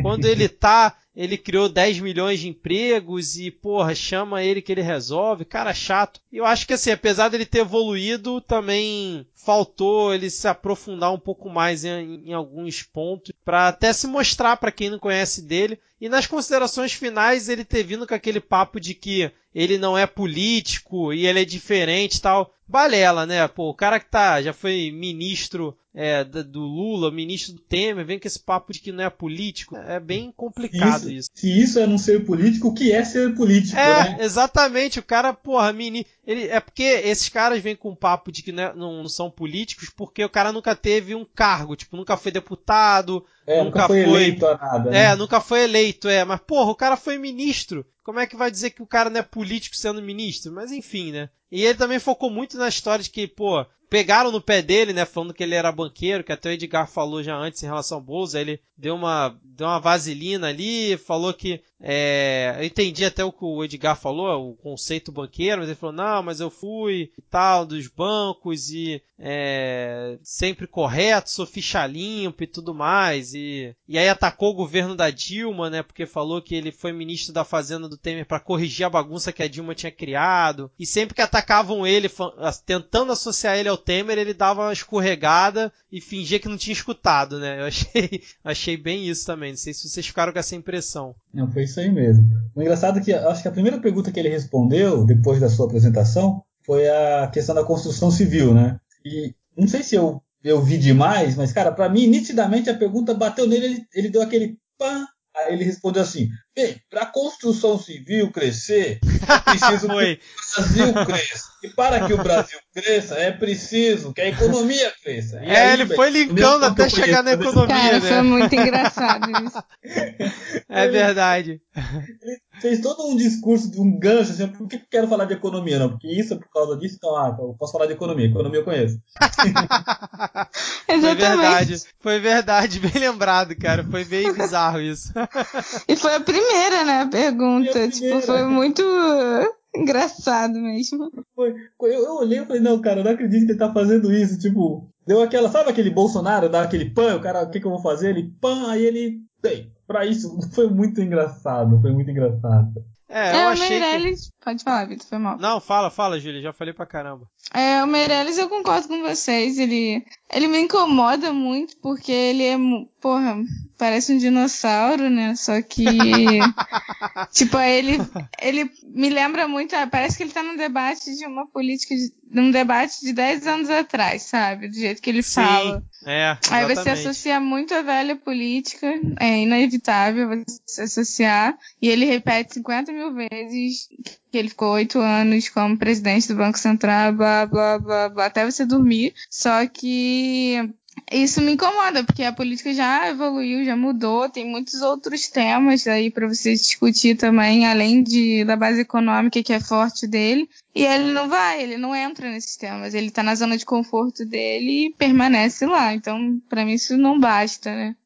Eu, eu vejo que o, o agora MDB, né, com, com Meirelles, ele não colocou um candidato para sequer pensar em ganhar a presidência, não é isso.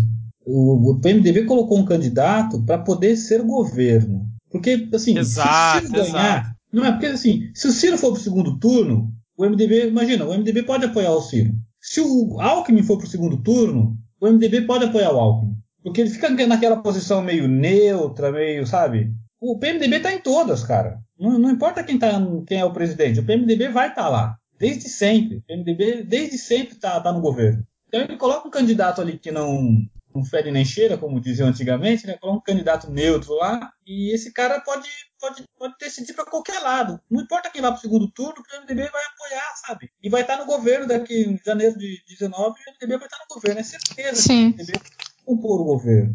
Aí, como eu sou de São Paulo, quando ele começou lá dizendo, ah, muita gente não me conhece, eu não sou político, cara, na hora eu lembrei do, do Dória, João Dória, que era até, pouco, até agora, né? Até, até. É, exatamente. Com, pô, com certeza, fiz a mesma associação. Cara, foi na hora, eu não sou político. Putz, João Dória na cabeça. Não, o Meirelles ele é tão escroto falando isso porque ele já foi eleito deputado uma vez, mas ele não assumiu a cadeira, mas ele conseguiu ser eleito, eu não lembro o ano, tem que pesquisar aqui. Ele foi eleito deputado federal uma vez, só que não assumiu. Então vê que esse papo de que não é político, pô, tá de sacanagem, né? Olha aqui, acabei de, eu fui atrás da informação, ó. em 2002 Meirelles se candidatou a deputado federal em Goiás pelo PSDB e foi Isso, eleito é. o maior número de votos no estado, 183 é, mil votos. Exatamente. Só que como o Lula pediu para ele ir pro Banco Central, aí ele não assumiu o mandato. Muito tosco, né? Ele falar não sou político, é, cara. É, Muito piada. Tosco. É piada hum. isso, cara. É sacanagem não. Mas vamos lá, vamos então falar do picolé de chuchu. Chegamos no Alckmin ali pela ordem do debate. É, eu acho, assim, para mim o Alckmin a gente pode separar em dois momentos primeiro momento dele foi naquele velho estilo picolé de chuchu, aquela fala também um pouco arrastada. Ele só consegue ser mais rápido que o Meirelles falando, né? Aquela uhum. coisa muito técnica, né? Pensando cada palavrinha e tal. Só que logo quando passa aquela fase da apresentação, das perguntas do pessoal de fora, que ele vai pro primeiro embate com o Ciro Gomes, que o Ciro Gomes, na minha opinião, dá um X nele na, na, na réplica, ele ficou meio é, eu não vou dizer desnorteado, mas ele ficou meio incomodado. Tanto que depois ele entrou ali na, na, no embate com o Ciro de ficar respondendo em outras perguntas o Ciro Gomes, mas para mim ele ficou incomodado e na minha visão ele não conseguiu se destacar mais do que no debate da Band. Para mim ele ou se destacou menos ou ficou ali no mesmo nível, né? A gente considerando aqui, né, comparando um debate com outro, para mim o Alckmin mostrou menos do que é, ele mostrou no debate da Band. Para mim passou despercebida a participação dele. Não sei se vocês pensam diferente. Eu, eu só acho que a participação dele não passou despercebido, não tanto por conta dele, como você mesmo colocou, e sim por conta do Ciro. Porque o é, Ciro é, protagonizou, né? O Ciro cutucou ele. O que, que você acha do teto dos gastos, né? É, então o Ciro acabou protagonizando um pouco do Alckmin também, fazendo com que o Alckmin aparecesse. É, não necessariamente mais do que apareceu lá no debate da Band mas ele conseguiu algum destaque porque ele teve que ficar lá respondendo as perguntas do, do Ciro. E aí, no que, quando falaram no tributo lá sobre, sobre o agronegócio, não tem, eu não, não tem, não, peraí que eu vou dizer que tem sim, não, eu não quis dizer que era desse jeito. Sabe? Ficou um tem, não tem lá muito engraçado. Então ele até conseguiu é, aparecer um pouco, sim, por conta dessa, dessa articulação lá com o Ciro. Mas não fosse o Ciro Gomes ficar fazendo pergunta para ele, ele teria sido aquele o mesmo picolé de chuchu da introdução. Sim, o, o, que me incomodou no, no Alckmin em um momento é que ele parece que continuou com a amnésia do debate anterior, né? Porque ele criticou o número de partidos que tem no Brasil, aí falou que não, são 35 partidos, que é muito partido, que não tem ideologia para tudo isso, né? E que é, aí defende né, que o, voto distrital seja implementado e tal, e aí defendeu reforma política e que aí com isso acabaria o fundo partidário. Caramba, aonde que ele acha que o centrão que está ali junto com ele, apoiando ele, que votou é, em peso para criar o fundo eleitoral, que é diferente do fundo partidário, e aí ele vai e me diz que uma das coisas que ele vai querer fazer é cortar o fundo partidário. Acho que ele está esquecendo quem está vindo junto com ele nessa eleição, né? Porque não é possível ele, ele propor isso né? Sendo que quem está apoiando ele é, é, o centrão que tem ali. É, a gente sabe que a galera mais fisiológica do Congresso. Então, para mim, é mais um momento de amnésia do, do Alckmin nesse debate em relação a isso. É, eu tenho, eu, eu não. Júlia, quer fazer suas, suas palavras falando aqui, cara? É, é, eu acho que o Alckmin, enfim, o Alckmin ele é muito bem preparado, tem uma base enorme, isso é indiscutível para quem vê ele falando, né? É, ele, é, para mim ele tem um público-alvo, que é muito claro, ele tem um público de microempresários e empresários de classe média, principalmente pelo que ele fala, porque, enfim, ele é mais voltado para o liberal, como eu tinha dito, mas pelo jeito dele falar mesmo, né? Ele não atinge a grande massa. Ele fala de ICMS de destino, câmbio flutuante, superávit. É, a grande massa não, não fala dessa forma, né? Ele não tá, ele tem seus argumentos, mas ele não atinge todo mundo. Mas eu não acho que ele queira atingir. Só que é, foi o que o Victor falou. É, tem um problema, né? Porque o Alckmin ele tem muitos argumentos, são muito bem estruturados, é até gostoso de ver ele falando. Só que ele é do PSDB, né? Não tem como desvincular o Alckmin do partido que ele é. E aí até que ele dá pra ver até como quando atingem ele, ah, mas você é do PSDB e o PSDB tem tantos escândalos, o PSDB isso e o fundo partidário, e aí você fica sem argumentos, né? Porque o que, que você vai falar? Você não tem como desvincular o candidato do seu partido. Então, eu acho que é meio contraditório às vezes. Ele tenta se posicionar de uma forma bem interessante, muitas das vezes, mas você não tem como esquecer que ele faz parte de toda aquela política que o Brasil hoje, supostamente, está tentando combater, etc, etc, no mundo utópico, né? É, então, o Alckmin, para mim, é um dos candidatos mais bem preparados, mas eu não acho que ele venha a ir para o segundo turno, por exemplo. Não, não acredito nisso. Principalmente por essa questão da massa que eu falei.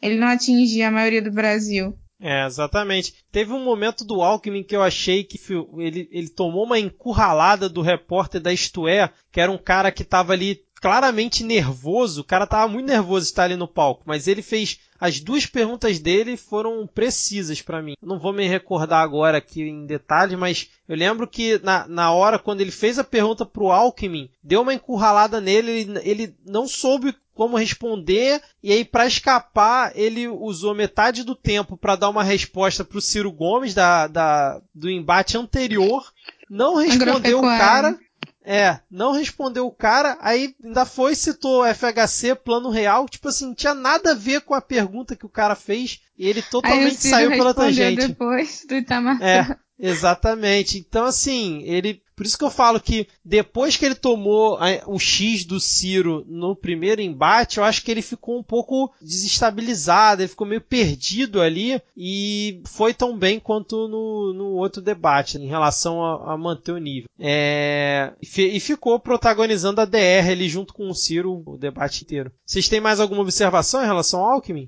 Não, acho que é isso. Tá de boa pra mim. Show de bola. Então vamos fechar aqui falando da Marina. É, a gente já falou bastante do embate dela com o Bolsonaro, então vamos procurar é, falar de outros pontos dela, porque esse a gente acho que já deixou aqui claro. Mas o que, que vocês é, viram aí da Marina no debate, além do caso com o Bolsonaro? O que eu vi que eu achei engraçado da Marina foi quando ela criticou o Aécio Neves. Falou mal do Aécio Neves, né, de velha política caso de corrupção, sendo que ela, ela apoiou o Neves no segundo é. turno, exatamente. Obviamente ela se arrependeu, claro, né? Quem Aquela se arrependeria? Amnésia, né, que a gente finge. É, mas pô, evita falar, né? Porque aí você dá, dá argumento pro outro cara, né? Igual o Alckmin quando fala do, do político e de quantidade de partidos, sendo Sim. que ele tá com o Centrão atrás. A sorte dela é que era o Álvaro Dias ali no embate com ela, que o Álvaro Dias, tipo, ele não tá preocupado em atacar os outros candidatos. Então, eu achei um ponto engraçado da Marina que eu achei no debate foi esse. O que, que vocês viram aí mais? Cara, eu achei um negócio muito engraçado que ela falou quando tava falando de, de emprego. Cara, eu vou, eu vou assim, eu vou reproduzir a frase para ver se vocês me explicam. A pergunta era sobre emprego, tá? Aí ela falou assim: vamos construir um milhão e meio de casas com placas solares, onde os nossos jovens terão a oportunidade de trabalhar. Cara, eu fiquei, como assim, cara? não tô entendendo. Ela, ela, vai aumentar emprego na construção civil, então. É isso.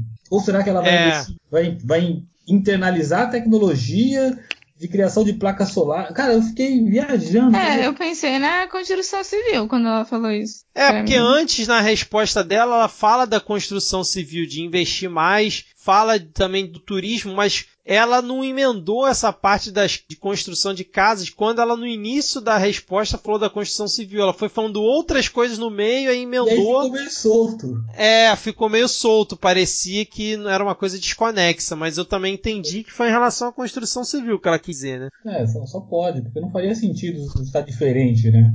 Uma coisa que eu achei interessante foi o Bolsonaro ter, num dos primeiros embates, acho que foi o Bolsonaro, que, que é, perguntou o que, que ela achava da ausência do Lula, né? E aí, é, acho que foi o Bolsonaro que perguntou. E aí, tipo assim, deu uma encurralada nela, né? Porque é, o Lula é aquela coisa tóxica. Se você fala que você acha que tá errado o Lula não estar ali, aí você tá indo pro lado da esquerda, né? Tá agradando o eleitorado dele. Mas se você fala que é, é a favor né, dele, dele não estar ali, aí você também atinge uma parcela, mas deixa a outra com raiva de você. Então, botaram ela assim, porque como ela, ela essa coisa mais de centro ali, centro-esquerda talvez, botou ela meio que curralada e ela deu uma de vaselina e não respondeu muito bem, né?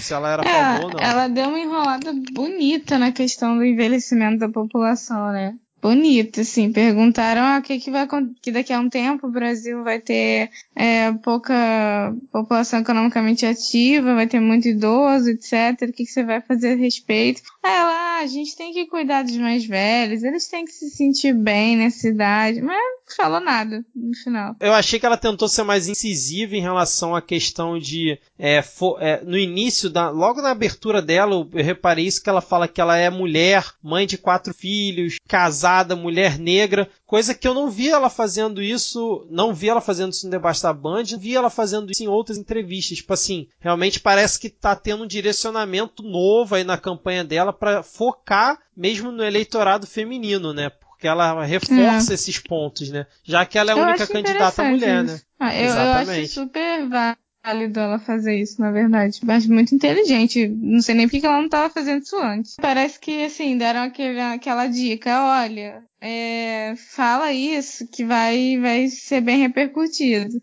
Mas ela não tá, não tá na pauta dela, né? Então, ela só, tipo, pontualmente ela lembra que tem que falar, porque, porra, vai pegar bem. Mas não é uma parada que ela defenda, nem que se preocupe tanto, assim, ao meu ver, sabe? Não é uma coisa tão importante no cenário da, da político dela. E eu, eu concordo, sabia? E eu até concordo que não, eu concordo que não deva ser, né? Porque é, não é nenhuma qualidade, nem uma não qualidade o fato de ser negra. É, eu acho, não sei, cara, eu, eu não acho que é um tema. Para mim é como religião, sabe? Não faz diferença se a pessoa é agnóstico, se é ateu ou se é evangélico. Uh, também, da mesma forma, não faz diferença ele é branco, índio, como é o vice lá do, do Bolsonaro, ou negro. Na verdade, o que eu gosto de avaliar e tento avaliar é, são propostas. Por isso que eu tenho aquela simpatia maior por Ciro e Alckmin, porque os dois aparentemente têm propostas boas e conseguem debater as propostas com seus ideais lá mesmo que antagônicos, como a gente já discutiu. Agora, eu, eu não sei, eu, não, eu acho que eu não, não consigo me posicionar é, muito bem pensando assim, ah, não, mas fulano é negro. Não é uma, não é nenhuma qualidade, nem um defeito. Sabe? Não, mas não é nem isso que a gente tá falando, tipo, de ser uma qualidade e um defeito, é porque é um público-alvo, sabe? Acho Principalmente é... dentro da mulher, tipo, dentro do movimento feminista existem segregações e o movimento feminista das mulheres negras é uma delas, é um dos mais importantes. Então ela, por jogada política, poderia se posicionar assim, sabe? Olha, Isso, eu sou uma é. mulher negra. Então vocês têm uma representação da mulher negra aqui falando. Até eu sou a voz de vocês. Tipo, é seria uma jogada política mesmo, sabe? Isso, é puro marketing, é, é mais marketing mesmo. Porque o debate é isso, né? Você tentar se mostrar melhor que o, que o outro candidato para, como a gente já falou, conquistar quem está indeciso, né? Puro marketing. Ela poderia utilizar disso mais se ela quisesse, mas pelo visto é, não é realmente. Hã? É, pelo visto ela nem usa, assim, ela só fez a breve menção lá na, na, apresentação. Isso, é, ela, ela citou, coisa que eu não via antes, mas assim, bem de forma superficial, só para marcar uma presença, mas sem também ficar forçando muito, porque ela talvez saiba que se ficar forçando muito nisso, ela perde uma outra parte do eleitorado e dá arma para os outros candidatos também, Sim. né? Talvez. Sim, isso é se posicionar bastante. Tipo, você vai ter que aguentar o que vier, né?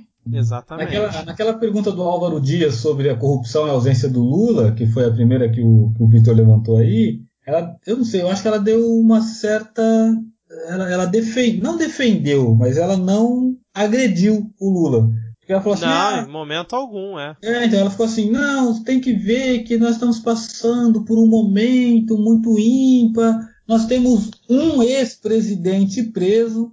Você fala, Lula tá preso. Não, nós temos um ex-presidente preso e um, e um, como é que ela colocou? E um candidato que chegou no segundo turno sofrendo graves ameaças. É, de, graves ameaças, não, graves é, escândalos de corrupção como é o senador Aécio Neves. Você percebe que é diferente a tratativa? Um ela disse assim, uhum. um ex-presidente preso. O outro é, não, o Aécio Neves. Então, percebi que ela transversou aí, ela deu uma, uma ênfase em atacar. É, é, é, o que eu falei, né? Tipo, ela tenta é, agradar uma parte da galera sem desagradar a outra, né? Ela tenta ficar ali naquele. Eu acho que é nisso que ela peca, na verdade. É porque ela tem pra um histórico com o PT, né? Então não dá pra É, só que a falta de posicionamento aí. é um posicionamento, né? É, eu acho que assim, no resumo aqui, o que eu tenho visto nesses dois debates é que falta nos candidatos, e pode ser que eu também tenha, esteja tendo uma visão da famosa velha política, é de das pessoas deles tentarem ser, é, ser mais práticos para falar com o público. Tipo o Ciro, vou tirar o nome de todo mundo da SPC. Tipo assim, não deu detalhe como vai fazer, mas está dizendo é, é, efetivamente que vai fazer. E o, o que a Marina me, me, demonstra, como já foi no último debate, é que ela fica rodeando muitos assuntos, dando aquela enrolada, floreando, mas não diz efetivamente como vai ser a coisa que ela vai implementar. Então, isso cria uma dificuldade, né, pro, pro eleitor que está assistindo. É, principalmente pela parte dessa, pelos das energias, né? É, que ela bate muito nessa tecla de ah, vamos, energia, energias renováveis. Mas ela não, não entra muito, tipo, como ela vai fazer isso? Porque não é tão simples assim você mudar a base energética de um país, né? É muito Sim. interessante, mas não é nem um pouco simples. Então, falta realmente aprofundar, mas acho que são problemas de todos eles, né? Você, porque se você aprofunda, você tem que ter argumentos e normalmente faltam argumentos, né? É, e às vezes falta tempo também, Isso. né? Porque... É, também, com certeza, é muito rápido. Sim. 45 segundos não dá para você falar nada, é muito pouco. É, exatamente. Né? A gente aqui, né, vai fazer um, um, programa, sei lá, de uma hora e meia, sei lá, uma hora, uma hora e meia, e nem arranhou que né, todos os pontos, né? Exatamente. Bom, então vamos fechando por aqui, já que já abordamos todos os candidatos, já fizemos bastante análise aqui em cima do debate. Lembrando que o próximo debate que vai ocorrer é no dia 27 do 8, para quem está escutando antes dessa data, na Jovem Pan. Então fica ligado aí que é mais uma oportunidade para vocês poderem avaliar é, cada um dos candidatos. É isso, Edgar, Júlia. Vamos é, nos preparar para o próximo debate e em breve a gente volta aqui com mais um programa do Midcast nas eleições, beleza? É isso aí, Beleza. Tá, Julia. Então vamos dar tchau para os ouvintes e até a próxima. Tchau, tchau. Tchau, tchau. Tchau, tchau, 10 ouvintes. Muito obrigada.